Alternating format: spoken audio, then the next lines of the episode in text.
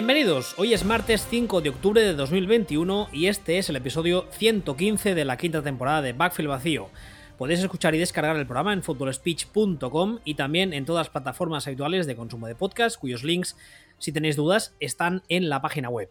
Tenemos también un canal de noticias en Telegram, es B Vacío, todo junto, y estamos ambos en Twitter, arroba Ball y arroba. Junto a mí una semana más está Sion Ball, buenas tardes. Muy buenas tardes. Hoy vamos a hablar de tres temas. El primero del que vamos a hablar es un tema que he de reconocer que tú, digamos, ya habías avisado de esto cuando hicimos en la Precision un programa sobre los eh, head coaches que sonaban, que estaban en la, hot seat, como se llamarse, que podían ser candidatos a ser despedidos. Cuando salió este nombre, que nosotros que el de eh, Krusty Kingsbury, también conocido como Cliff, tú dijiste, ojo cuidado, porque ese señor, por mucho que sí que es verdad que están todas las listas, son muchas estas listas, es un señor que en esa división, que es casi casi susto muerte, ha hecho un papel mucho más que digno. Y ahora mismo los Arizona Cardinals, que son su equipo, están con un balance de 4-0, líderes de la división, y este fin de semana pasado derrotaron claramente a unos Los Angeles Rams que eran uno de los equipos, o está siendo uno de los equipos de moda, por un 37 a 20.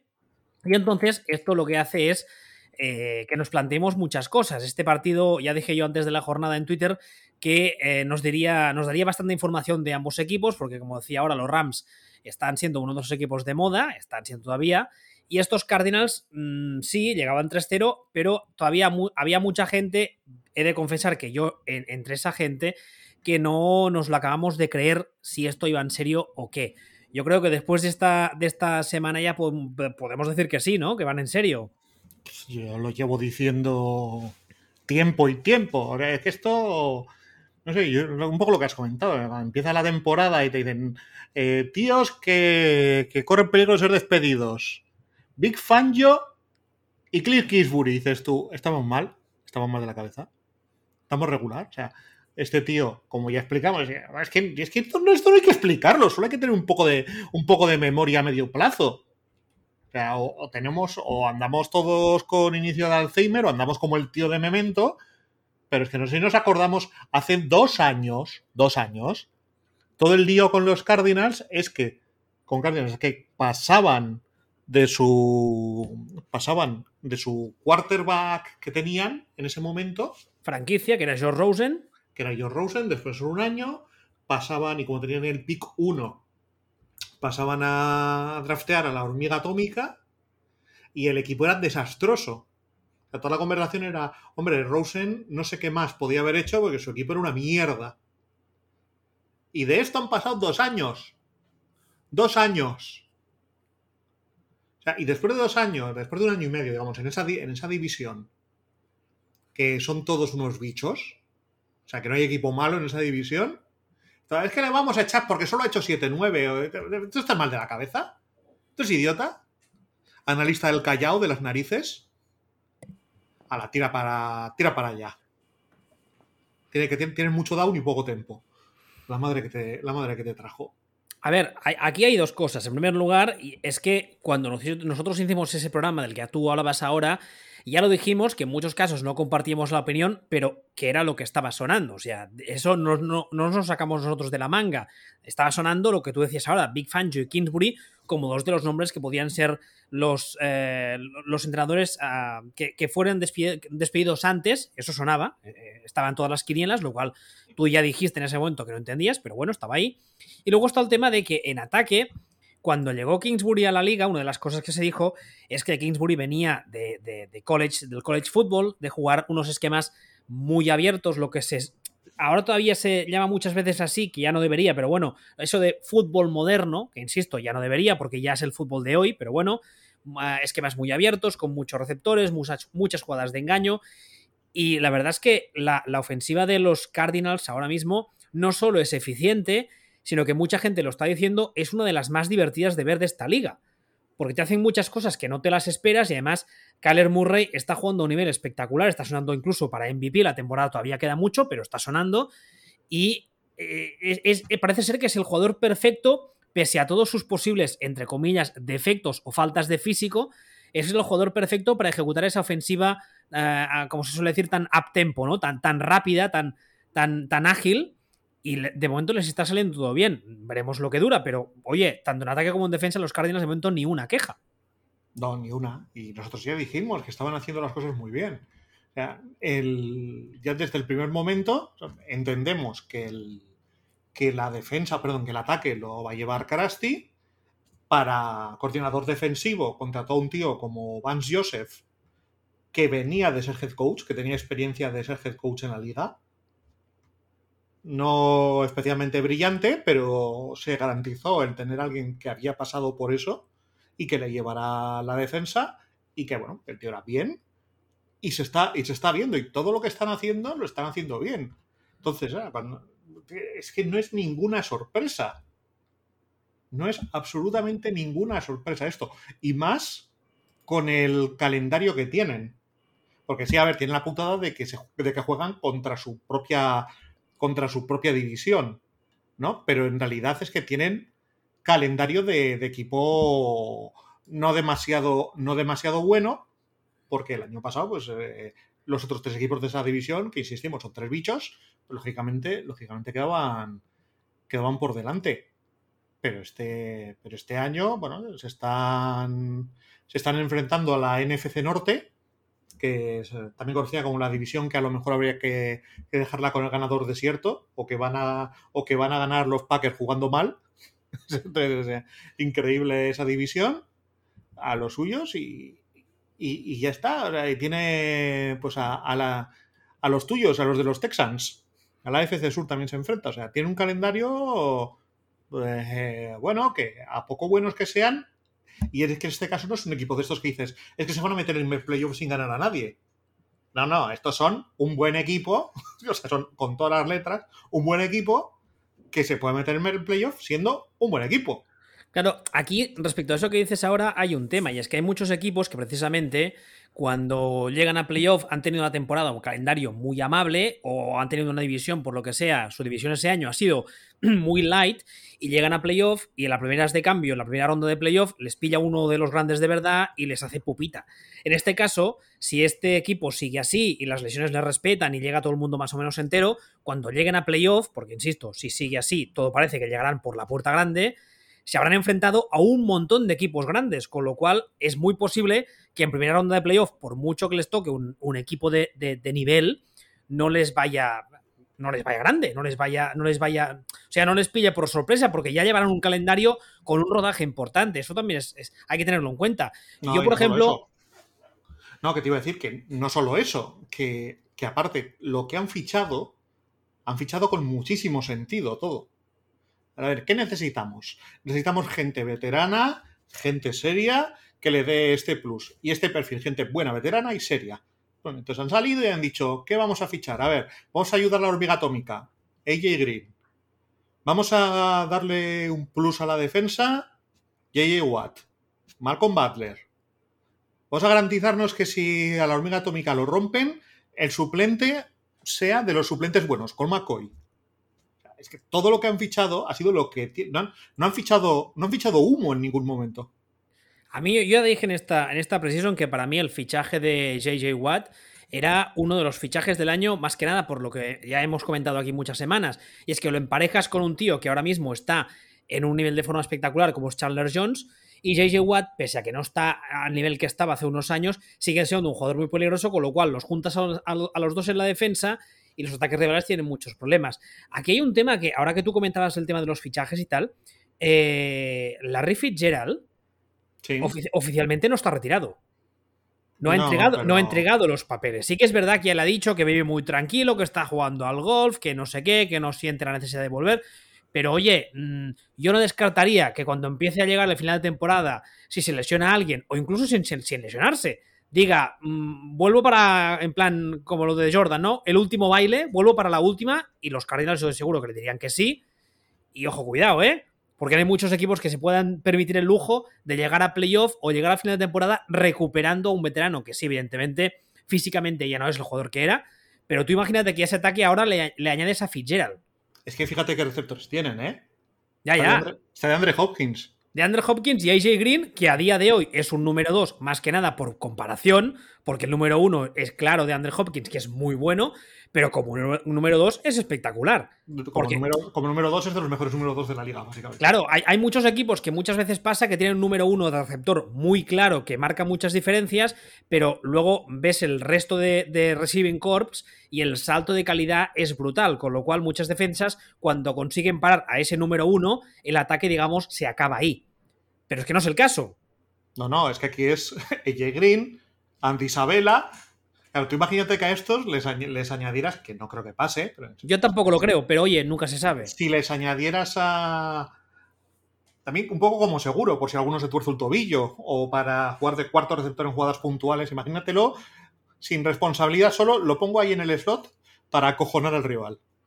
Ah, que no tenga que correr, solo, solo jugar de manos.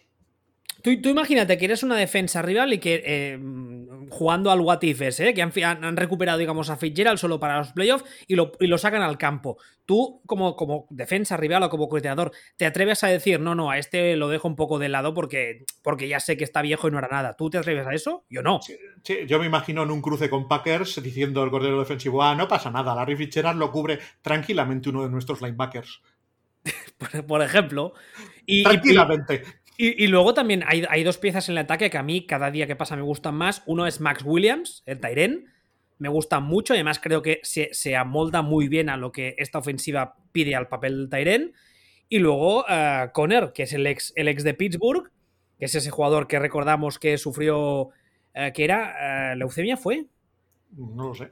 Creo que sí, es, el ex de Pittsburgh. pero no, sí, creo que pasó, pasó un, creo que fue un linfoma, algo chungo, que se recuperó, que luego volvió a jugar para Pittsburgh, que además era como, era como una historia un poco idílica porque era, era ídolo local. Sí. era de ahí, exacto. Entonces, esta offseason le ha fichado, creo recordar, Arizona. Y el otro día estuve viendo el partido de los Cardinals y no está nada mal lo que aportan ataque. sin, sin, necesitarle, porque al fin y al cabo este ataque ahora mismo, a día de hoy, digamos que no necesita que su running back titular, sea quien sea, tenga un papel destacadísimo. Pero bueno, oye, también está ahí. No, no, no. A ver, malo no es. ya sabemos que la diferencia entre un running back bueno y uno malo es no demasiado grande. Sí, es ínfima. Pero, pero mejor que la guinda sea una guinda que sepa bien. Que también te voy a decir una cosa, ¿eh? Insisto, lo que estamos viendo ahora son un ataque que funciona muy bien, tiene muchas piezas. Eh, uno de los ataques más divertidos de ver a nivel esquemático de la liga. Pero yo yo sigo, cada vez que veo correr a, Kyler Murray, sigo sufriendo un poquito.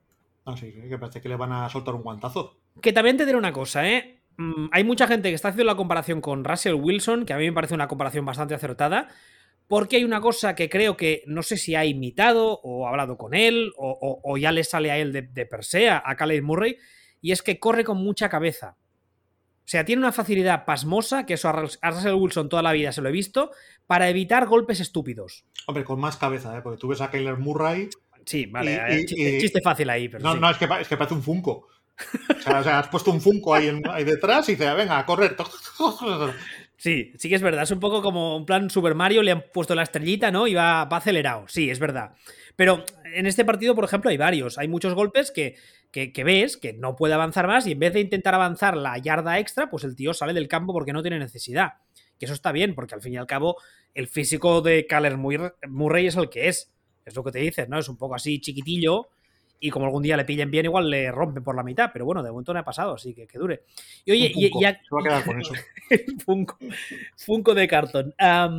y ya es, que, es, que, tú compras un Funko de Kyler Murray y lo pones al lado de Kyler Murray y, sí, sí, sí, cuesta ver la diferencia. Exactamente. Más que, más que un Funko, ya sabes, físicamente sí, pero ¿sabes a qué me recuerda a mí? Los, los Bubbleheads, esos que le das, le das a la cabeza y llevaron con muelle. Sí, sí. Cuando corre especialmente, pero bueno. Sí, no, no, es que, a ver, es que él tampoco es tan así, pero al ser tan canijo, con el casco hace el efecto Funko. Sí, sí, se le ve un cabezón importante, una, almendra que de unido. Y ya que hablamos de este partido último de esta semana, que han ganado los Rams, eh, ¿tú crees que hay algo de lo que tengan que preocuparse los Rams?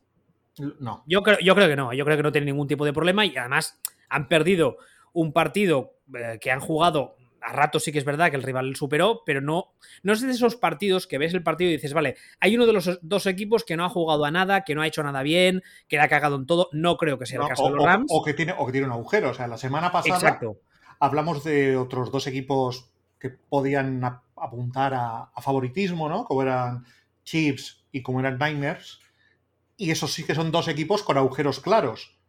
En el caso de Chiefs, un agujero muy, muy gordo en la defensa.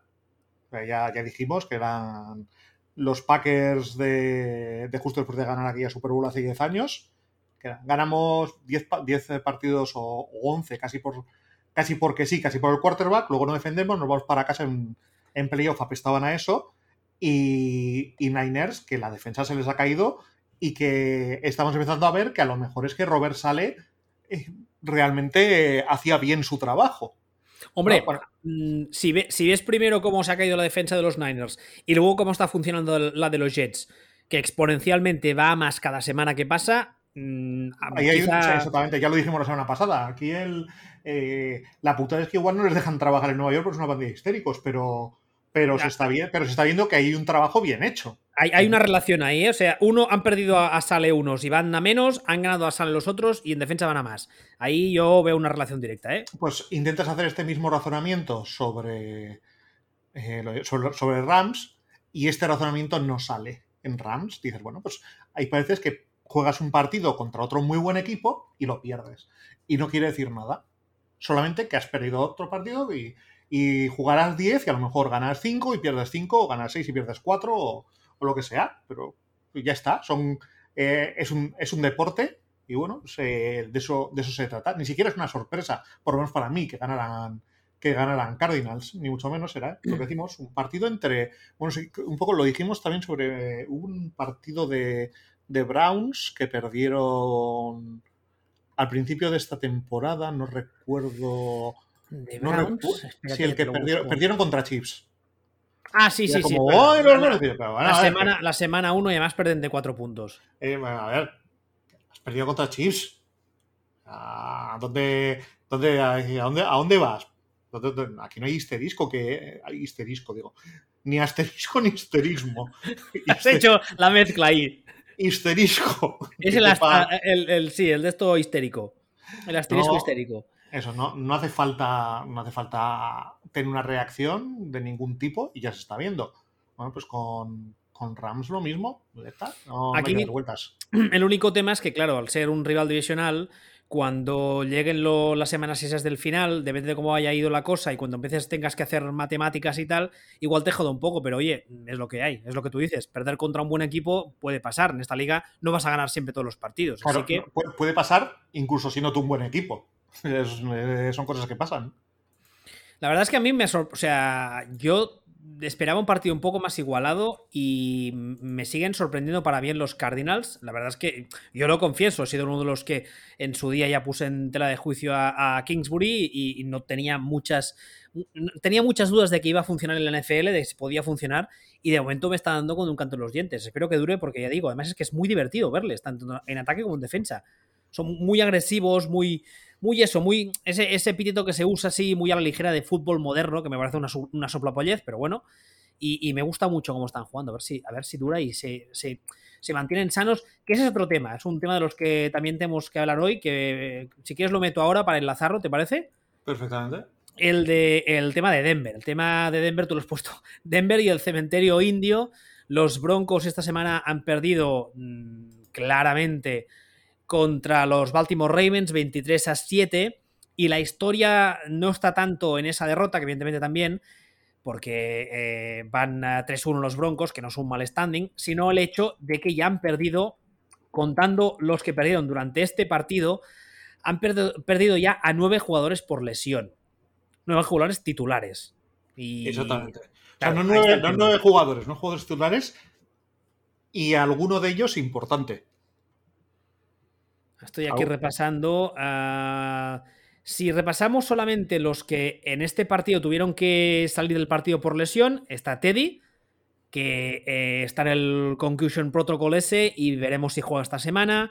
Está eh, Pat Surtain segundo, se dice, ¿no? Eh, dos, la revancha, que es el hijo del, del, histórico de los Dolphins. Está Jerry Judy, el receptor. Jewel, el linebacker, hay varios jugadores importantísimos que están tocados y bueno, esta semana voy a repasar el calendario, no sé si tú tienes presente contra quién juegan los Broncos. ¿Cuándo es? Eh, esta semana Steelers. Steelers, bueno, esta semana con un poco de suerte no van a tener muchas, muchos problemas para ganar porque Steelers están como, como están. Pero luego los vienen eh, bueno, Raiders, un, y Browns. Un, detalle.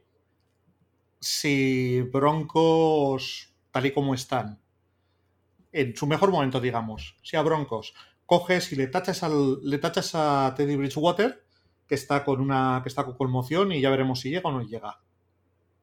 Conmoción y tienes que poner a Andrew Luck. Digo Andrew Luck. Perdón, al imitador de Andrew Luck. Sí, al señor incógnito. Drew Luck, sí. Al del bigote falso. Sí, uy, uy, uy. Ulala. Y te pones a tacharle receptores, porque no hay que tacharle a uno, hay que tacharle a más de uno de los, de los receptores titulares. De repente te encuentras con que los Broncos, la plantilla de Broncos, se ha convertido en la plantilla de Steelers. Básicamente. la historia aquí está con que esta offseason ya dijimos, después de esa especie de, culebrón absurdo que nos tuvieron semanas eh, los Broncos con el tema de, ay, no sé, ya quién, quién voy a poner titular, no sé, no sé, cuando todos teníamos claro que iba a ser o que debía ser Teddy Bridgewater, el tema está que solo cambiando Bridgewater por Lack, este, este roster o este equipo, y especialmente este roster ofensivo, baja muchos enteros. Pero es que encima le estás quitando a dos receptores titulares. Con lo cual la cosa ya no solo cambias el cuero por uno mucho peor, sino que encima le quitas las herramientas buenas. No, te acabas convertido en lo que he dicho, en la plantilla de Steelers. Bueno, no sé yo si Drula que está tan mal como Big Ben. Pues, o sea, pues sí. Sí. o sea, no son dos de. A ver, eh, sí. Eh, Big Ben será probablemente el peor quarterback titular de la liga y Drew pues siendo un suplente, será un suplente flojo. Entonces, eh, por ahí, por ahí, por ahí, por ahí andarán. O sea, realmente te quedas con, una plantilla como la de Steelers y eso implica que por muy bien entrenado que estés, vas a acabar sacando unos resultados como los de Steelers. Hombre, a ver, ahora mismo los Broncos están 3-1 líderes de su división y bueno... Pero, pero, pero estaban 3-0 cuando tenía todo el mundo ya, ya. Es claro. Además el problema es que les viene un calendario bastante complicado porque aparte de esta semana de Steelers, si esas bajas se alargan en el tiempo, les viene Raiders y Browns, que no son rivales fáciles ni mucho menos. Luego les viene Washington, que francamente no sé qué pensar. Mal, caca. les viene Cowboys, que están jugando bastante bien, por mucho que a ti no te acaban de... Sí, están, están jugando, Cowboys están jugando súper, súper, súper bien. Súper ¿Y, y, ese tono de voz a qué viene? O sea que. ¿Estás haciendo guiños? Porque no te veo, ¿eh? ¿Eh? ¿Estás haciendo guiños mientras lo dices? Porque no te vemos.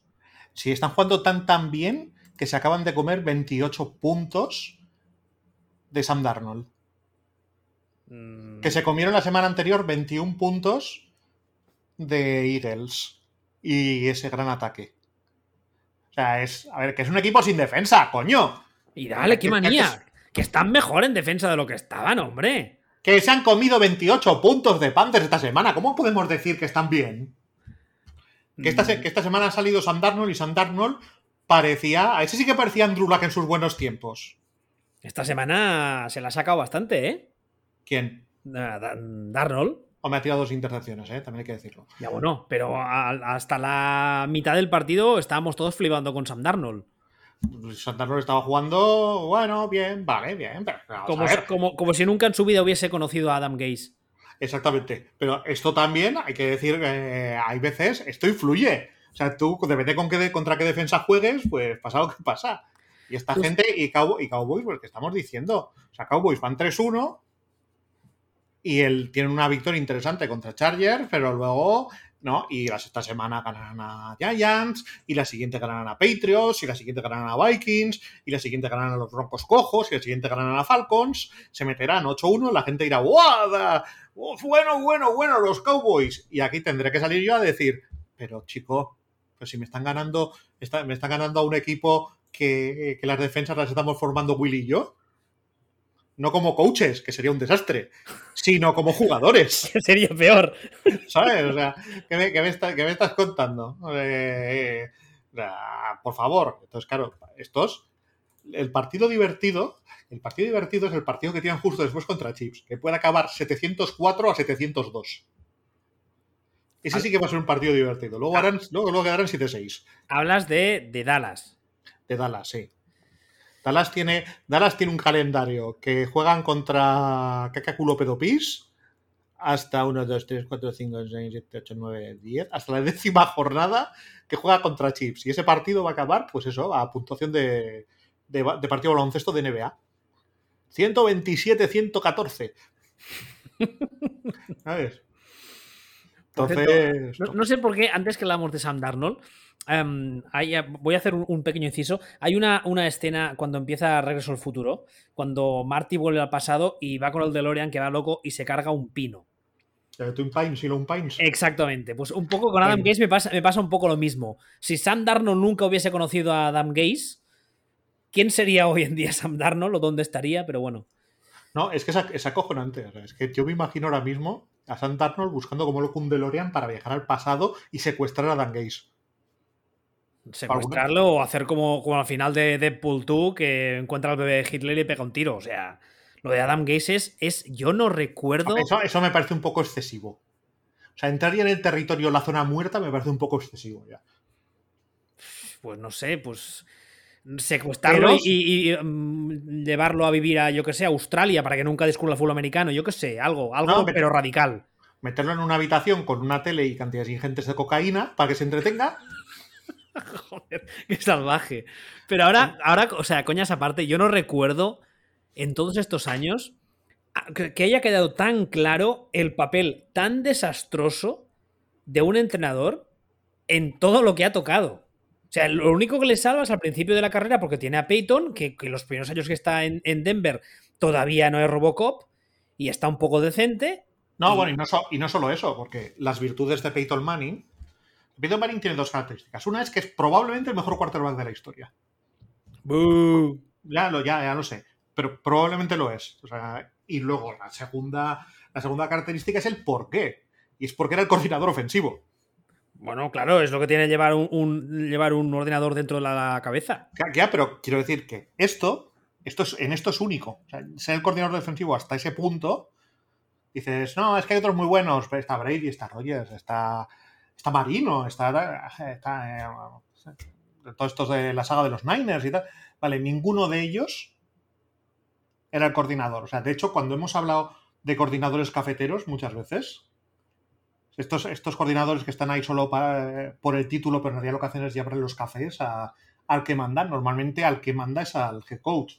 Con Peyton Manning, el que mandaba era Peyton Manning.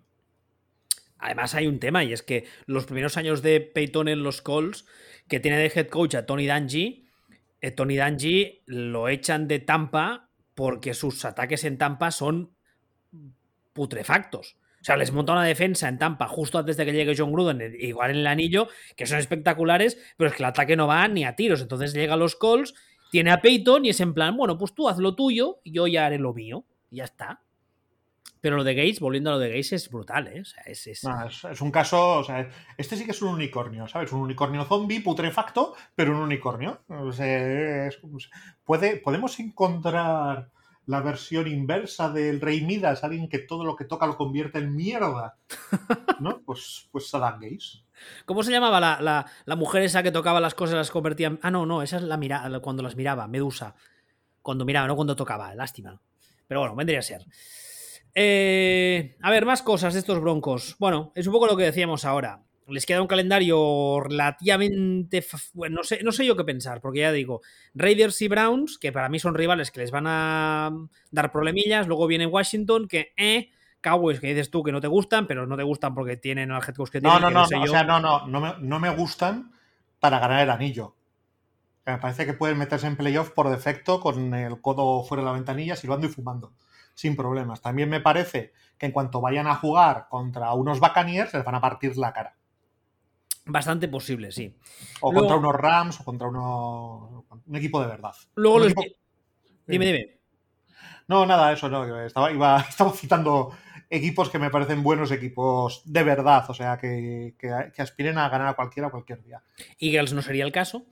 Luego les viene no. Chargers, les viene Chiefs, Lions, Bengals, Raiders.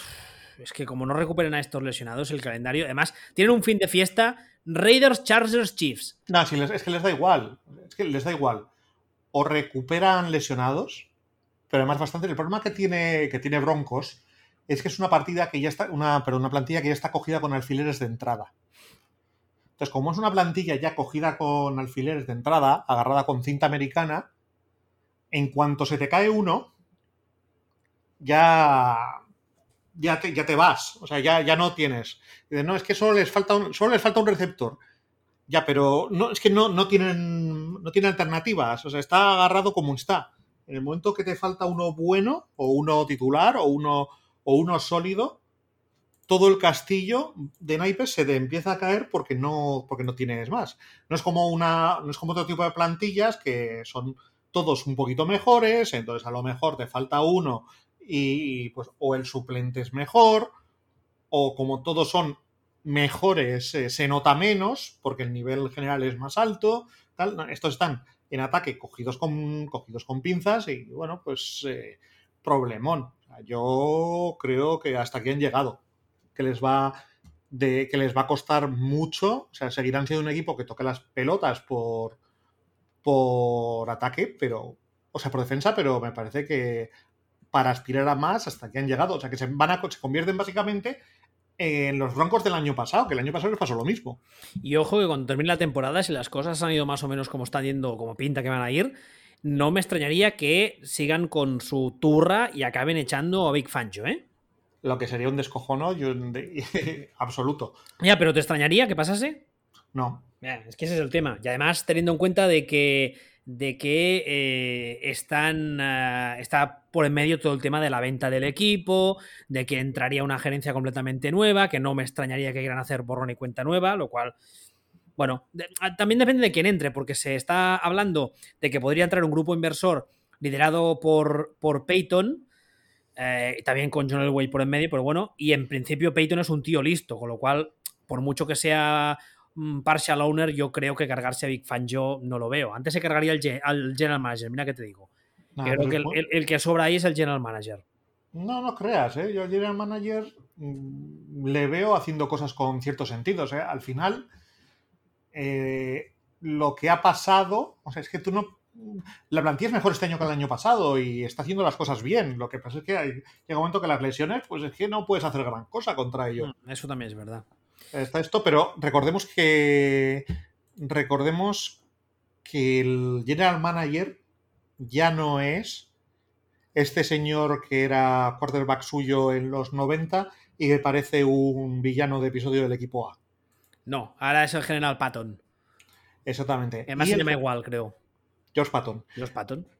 Y, y, de momento parece las cosas que está haciendo a mí me parece que las está haciendo con sentido. Pero hay veces, bueno, pues sencillamente la suerte influye y en este caso está influyendo. Otra cosa es que, como bien dices, llega un grupo nuevo y dice, vale, pero es que yo quiero a mi gente. Yo quiero a mi gente. Y decimos, sí, Peyton es, eh, es muy listo o es más o menos inteligente y tal, pero perfectamente puede llegar y decir, ya, pero es que yo de General Manager quiero a este que era el director de Player Personal eh, en los Colts y que sé yo que el tío es Dios y que tengo una confianza con él enorme. Es, que no lo ha hecho mal, pero, pero es que es mi hombre.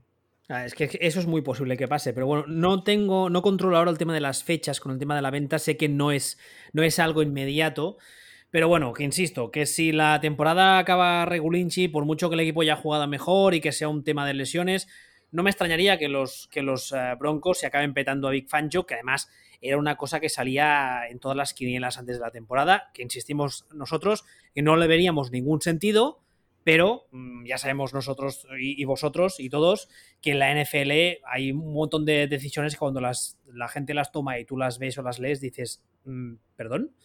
Así que... normalmente son decisiones, normalmente son decisiones eh, que tienen que ver con proteger tu propio culo o tienen que ver con, con intereses de este estilo de, bueno, pues es que yo confío en Curanito, es que yo me entiendo bien con Menganito. En, en este caso, ya hace 10 días, cuando empezaron las lesiones en Broncos, que estaban Broncos 3-0, yo empecé a leer, tanto en entorno de, de, Twitter Broncos como a articulistas de Estados Unidos, hablando de que, el ataque es pútrido. Ya. Pero tú te has fijado en, en con los mimbres. Por Dios. Y no, y, como no, lo- y no solo eso, de lo que vienen. No, no, que sí. Que pero será malo, pero vienen de algo muchísimo peor, ¿eh? Y, y aún, sí, ojo, que entonces los mimbres también eran cancerígenos.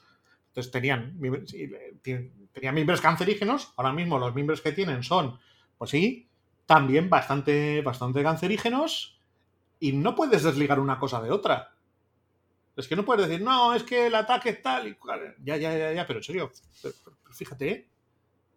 O sea, pero fíjate, que estamos hablando de Teddy Bridgewater como si Freddy eh, oh, como si Teddy Bridgewater, perdón, fuera un quarterback ultra bueno y diferencial.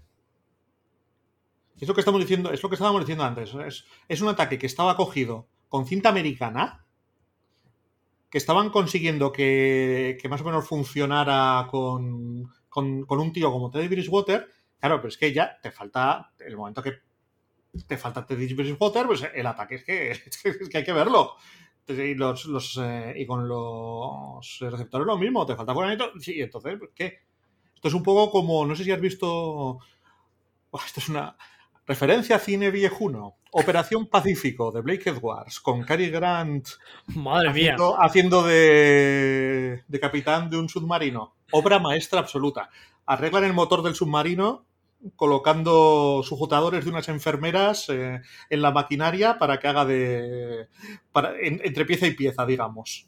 Madre Pues es- esto, esto es obra maestra absoluta. Sí, sí, no, absoluta. no- no te lo discuto, pero ahí, aquí hemos pasado, ya esto ya no es referente viejuno, ya es el siguiente nivel. No, no, o sea, es que ya, obra maestra absoluta. O sea, esto Eva, es una de mis películas favoritas, coño. Que sí, que no- No. nadie, te, nadie te lo discute, que sí, pero bueno. Entonces, bueno. O sea, la, la metáfora es que los broncos están aguantados con sujetadores de mujer, ¿no? con sujetadores de enfermera de la Segunda Guerra Mundial de un submarino pintado de color rosa. Perfecto. Ah, ¿Algo más que añadir de los broncos? Nada más. Obra maestra absoluta. ¿Quieres decir el título para que la gente la busque eso? Operación Pacífico. En inglés, Operación Petticoat. Muy bien. Dicho esto, el último tema del que vamos a hablar hoy, eh, aquí con el, con el título te lo estabas haciendo encima, ¿eh? Pongamos que hablo de los Dolphins. Los Miami Dolphins de nuestro amigo ah, Antonio Flores, también conocido como Brian, eh, esta semana han perdido 27 a 17 contra unos Indianapolis Colts que no es que estuviesen y tampoco es que estén para tirar cohetes, pero finalmente han conseguido su primera victoria de la temporada, pese a que tenían un montón de bajas contra unos Dolphins que a su vez eh, tienen uh, la importante baja de Tua, que yo, a mi entender, no está jugando mal. Y esta Muy semana, bueno, yo creo que tampoco estaba jugando tan mal como muchos pintaban. Hay mucha gente del entorno de Miami que no sé por qué le estaba señalando como el culpable cuando el culpable no era él. Eh, por ejemplo, creo que era Mundo Dolphins y Hugo Manero estos días decían en Twitter La línea. La línea, exactamente, la línea es La a- línea. a- atroz, o sea, es atroz. Ves un trozo de partido de los Dolphins y te das cuenta enseguida de que tienen un problema inmenso ahí. Pese a ello, eh, los rumores que ya estaban antes de empezar la temporada y han vuelto a renacer después de la lesión de Tua, eh, parece ser que el owner sigue con la turra entre ceja y ceja de llamar a Houston y preguntar eh, a ver qué pasa con, con Dishon Watson. Eso tendremos que estar pendientes de cómo acaba, porque yo creo que el tema no está muerto ni mucho menos. Pero a día de hoy, el quarterback titular de los Dolphins es Jacoby Brissett. Y esta semana han perdido contra los Colts, lo que les deja con 1-3. Un balance de 1-3. De hecho, ambos equipos están con un balance de 1-3. En el, en el tema del- en el caso de los Colts, bueno, eh, también tiene un montón de lesiones en la línea ofensiva. Ah, Carson Wentz estaba jugando tocadísimo de ambos tobillos. Esta semana, si veis el partido, hay trozos en los que sale del pocket y es como verme correr a mí, o sea, es verle correr en cámara lenta, es acojonante. Pero bueno, eh, pongamos que hablo de los Dolphins. ¿Por qué? ¿Qué les pasa a los Dolphins? ¿No? Que se está hablando ¿Qué no les pasa? No, no, pero es que esto tiene una explicación. En otro caso, hoy hemos hecho un poco unitario, ¿no? Con el tema de los entrenadores. Yo ya estoy oyendo que, uff, Brian Flores, que cuidado, ¿eh? Que se va a la puta calle. Cuidado, cuidado. ¿Cómo? Pero, pero- pero somos imbéciles. Somos, somos idiotas. De nuevo, recordemos, recordemos, este es el tercer año de, de Brian Flores. Viene de coger a unos Dolphins de Adam Gaze y de ponerse a tanquear como si no hubiera un mañana. Pues no sé si te acuerdas de esto, pero, pero Dolphins echan a todo el mundo, largan a todos los jugadores, se quedan con una plantilla de señores que han cogido por la calle sin ningún talento, se tiran 10 jornadas haciendo los peores números de la historia de la NFL en un equipo. Pero si no, hacían tanking los Dolphins, que esos son manías tuyas. Esta es, una, esta es una hipérbole. Pero o sea, perdón, no es una hipérbole. Era, se tiraron 10 semanas haciendo los peores números de la historia. Literalmente, ¿eh? Literalmente. Cualquier equipo de, de cualquier equipo NFL, poco a poco fueron, iban mejorando, iban mejorando, iban mejorando, iban mejorando, y al final ganaron cinco partidos, no se sabe ni cómo.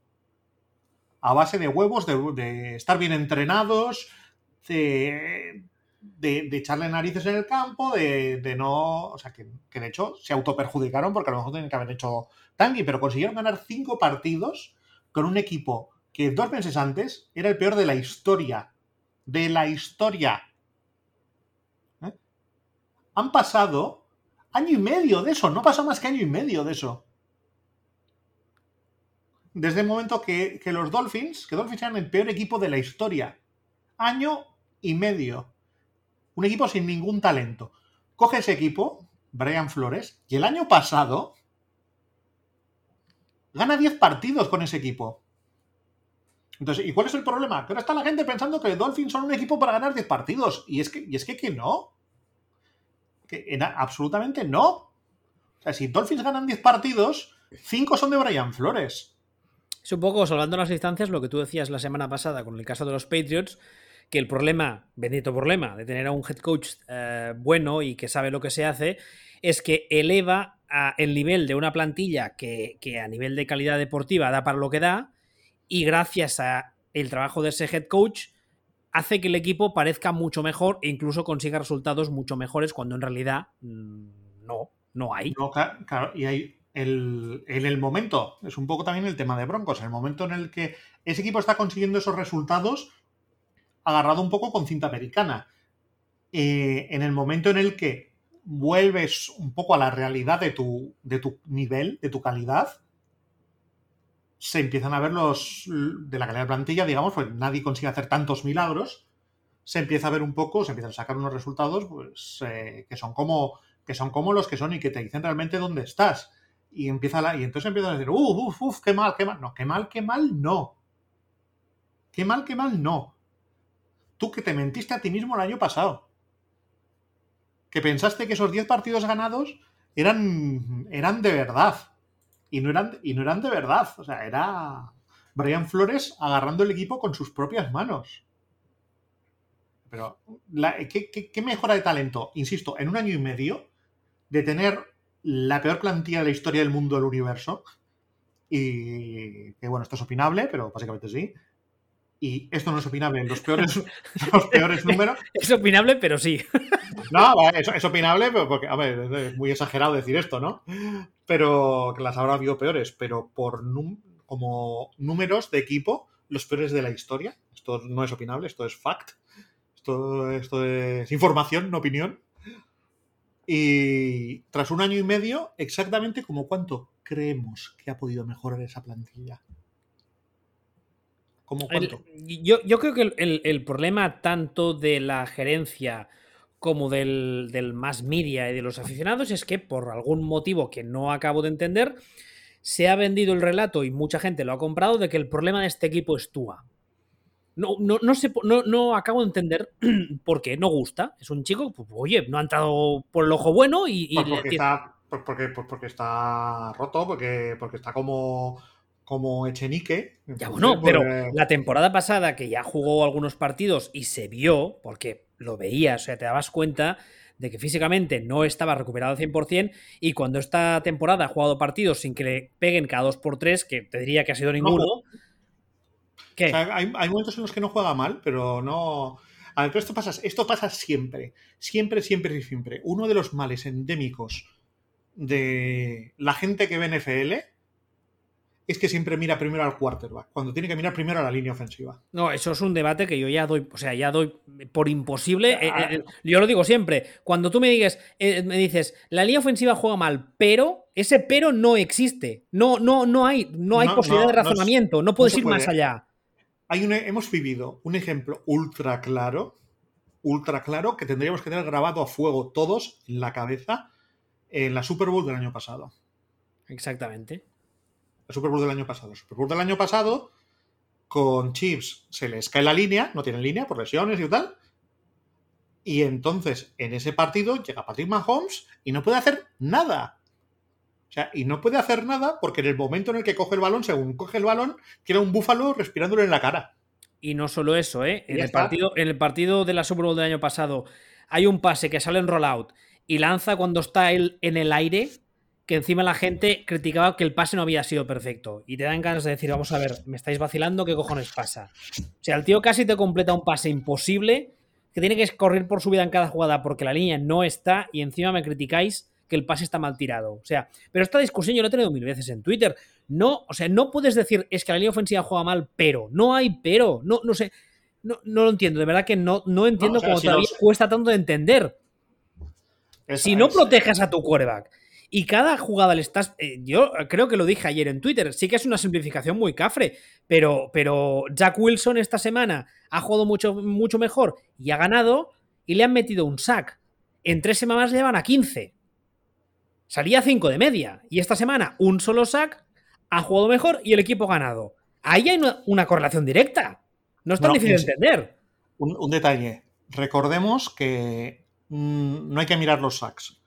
Hay que mirar los Harris y los hits y todo ese tipo de eh, cosas. exactamente, ¿no? No, pero esto digo para, para, que la gente, porque hay veces, luego si alguien va a mirar la estadística, a lo mejor no le, cuadra tanto con alguna. Sí, lo que, lo que pasa que al final el sack, cuando un quarterback tiene muchos sacks, eh, el, 90% de las veces ya te indica que la cosa va mal, pero si encima coges esta, normalmente estadística...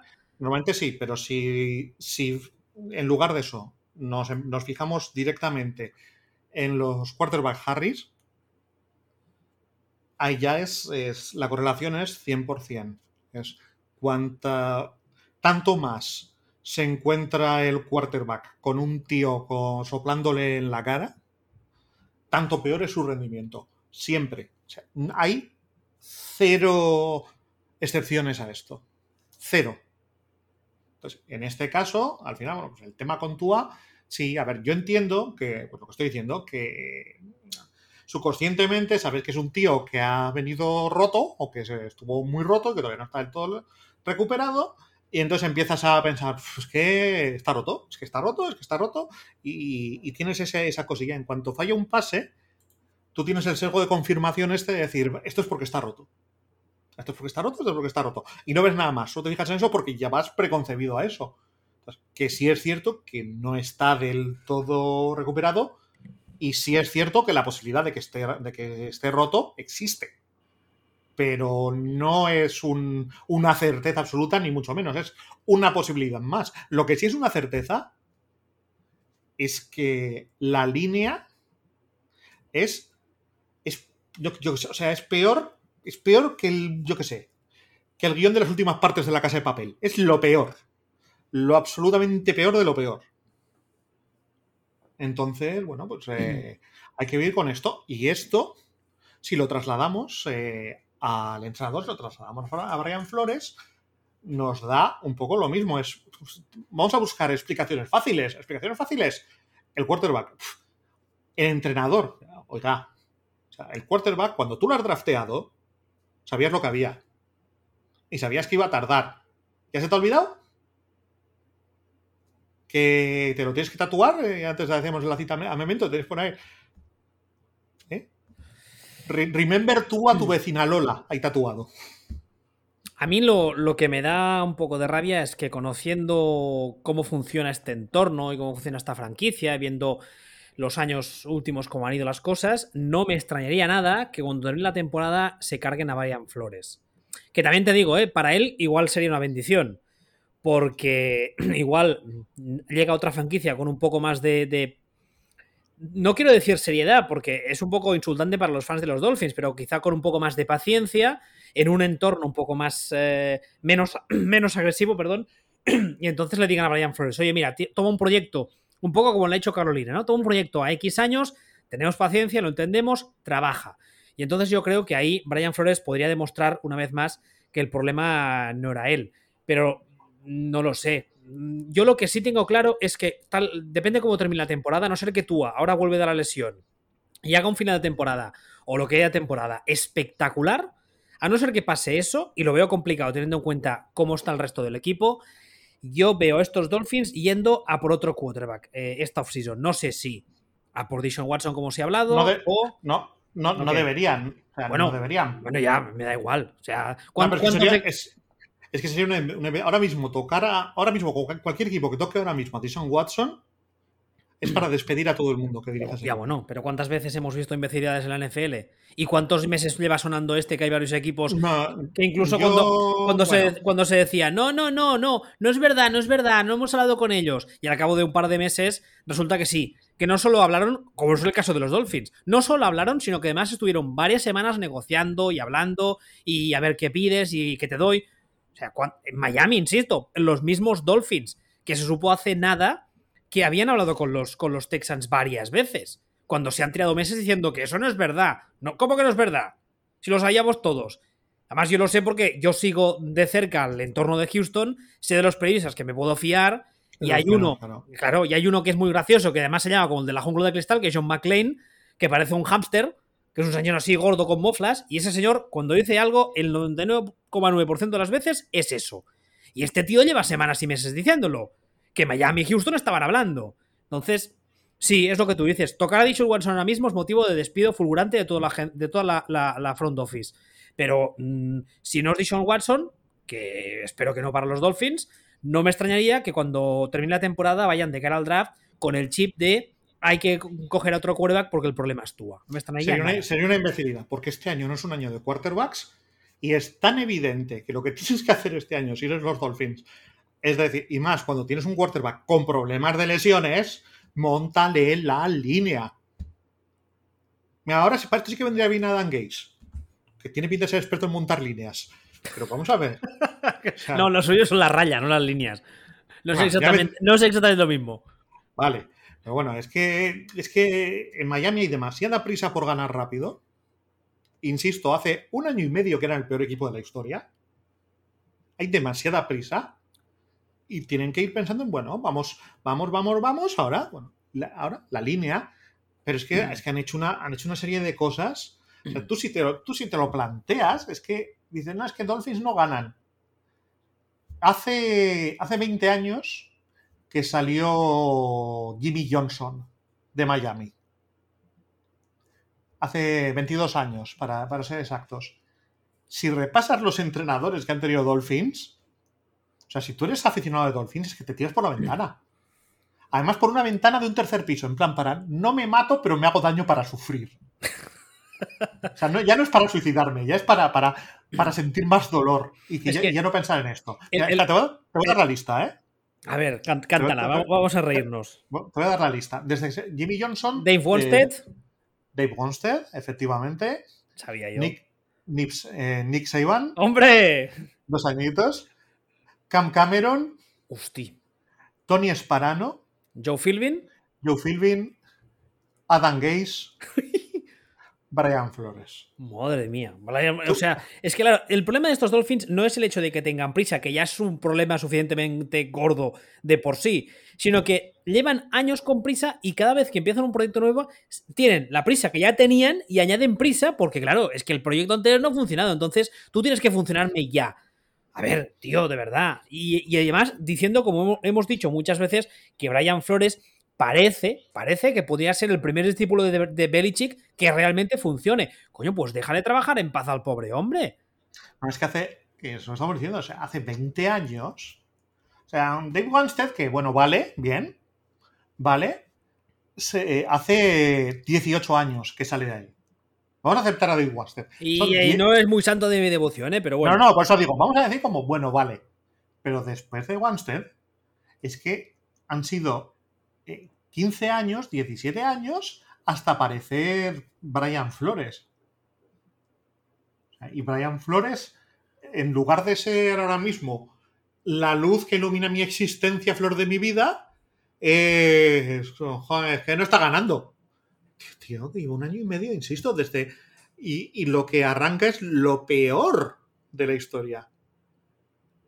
Bueno, no sé, es, eh, es extrañísimo lo de Yo veo, yo veo mal arreglo a estos Dolphins también porque es que eh, están en una, en una división que los Bills son un, son un muy buen equipo, un muy, muy, muy, muy buen equipo que, que Patriots van cortitos de talento, pero están muy bien, muy bien entrenados. Y Jets. Ojo, cuidado, ¿eh? No, no, a ver. Y que Jets. Jets es, basura. Es basura, pero Jets veremos. tendría su gracia. Es que Jets. o la ventaja que tiene Dolphins es que Jets viene a ser similar. O sea, es un equipo con problemas similares a los de Dolphins. Jets es un equipo también que le entra que hay un entorno externo que le entra prisa con gran facilidad, ¿no? Entonces, bueno, veremos si le dejan trabajar a, a Robert Sale. Entornos hostil, podríamos decir. Sí, son entornos, son entornos muy hostiles ahí en, en Estados Unidos. Pero claro, al final es. ¿Dónde te vas a meter? Es que no se va a meter en playoff. A ver, esta es una división en la que el primero van a ser Bills. Punto. O sea, no hay. Ya no, hay más. No hay más, no hay más discusión. Entonces te tienes que meter como, como wildcard. A ver cómo te metes en wildcard. Que no es tan fácil, ¿eh? El calendario de los Dolphins también tiene miga, ¿eh? Porque tiene algunas semanas que dices, bueno, vale, porque por ejemplo estoy viendo aquí Jaguars Falcons seguidos, pero luego tiene Bills, luego tiene Texans, luego tiene Ravens, luego tiene Jets, tiene Panthers, Giants y Jets, que es un trozo un poco más tranquilo, Saints, Titans y Patriots. Eso sin contar que, esta semana que viene les viene, les viene Tampa Bay. No, no es, a ver, no, no me parece que tenga un calendario difícil. No, no, no es terrible, hemos visto ¿eh? otros peores, pero. Me parece que tiene un calendario, de hecho, bastante fácil. Que es un poco lo mismo que les pasó el año pasado. Que incluso aunque todo vaya bien, o sea, se pueden encontrar que han ganado 8, 9, 10 partidos, pero realmente su nivel no es ese. Es que, es que han jugado contra. Han jugado contra Texas y contra Jaguars y contra Falcons. ¿Sabes? O sea, empiezas a, empiezas a mirar y, y, y, complicado. Pero bueno, ya, ya veremos las histerias que les entran. Qué pena, qué pena, porque la verdad es que yo creo que los fans sufren mucho más de lo que deberían y no por, no por ellos mismos, sino por todo el resto. Medios y, gerencia, que no la gerencia de los Dolphins a mí me da un poco de repelús, pero bueno, ojalá me equivoque. ¿Algo más que quieras comentar de algún otro equipo? Nada más. Pues si todo va bien, la semana que viene volveremos.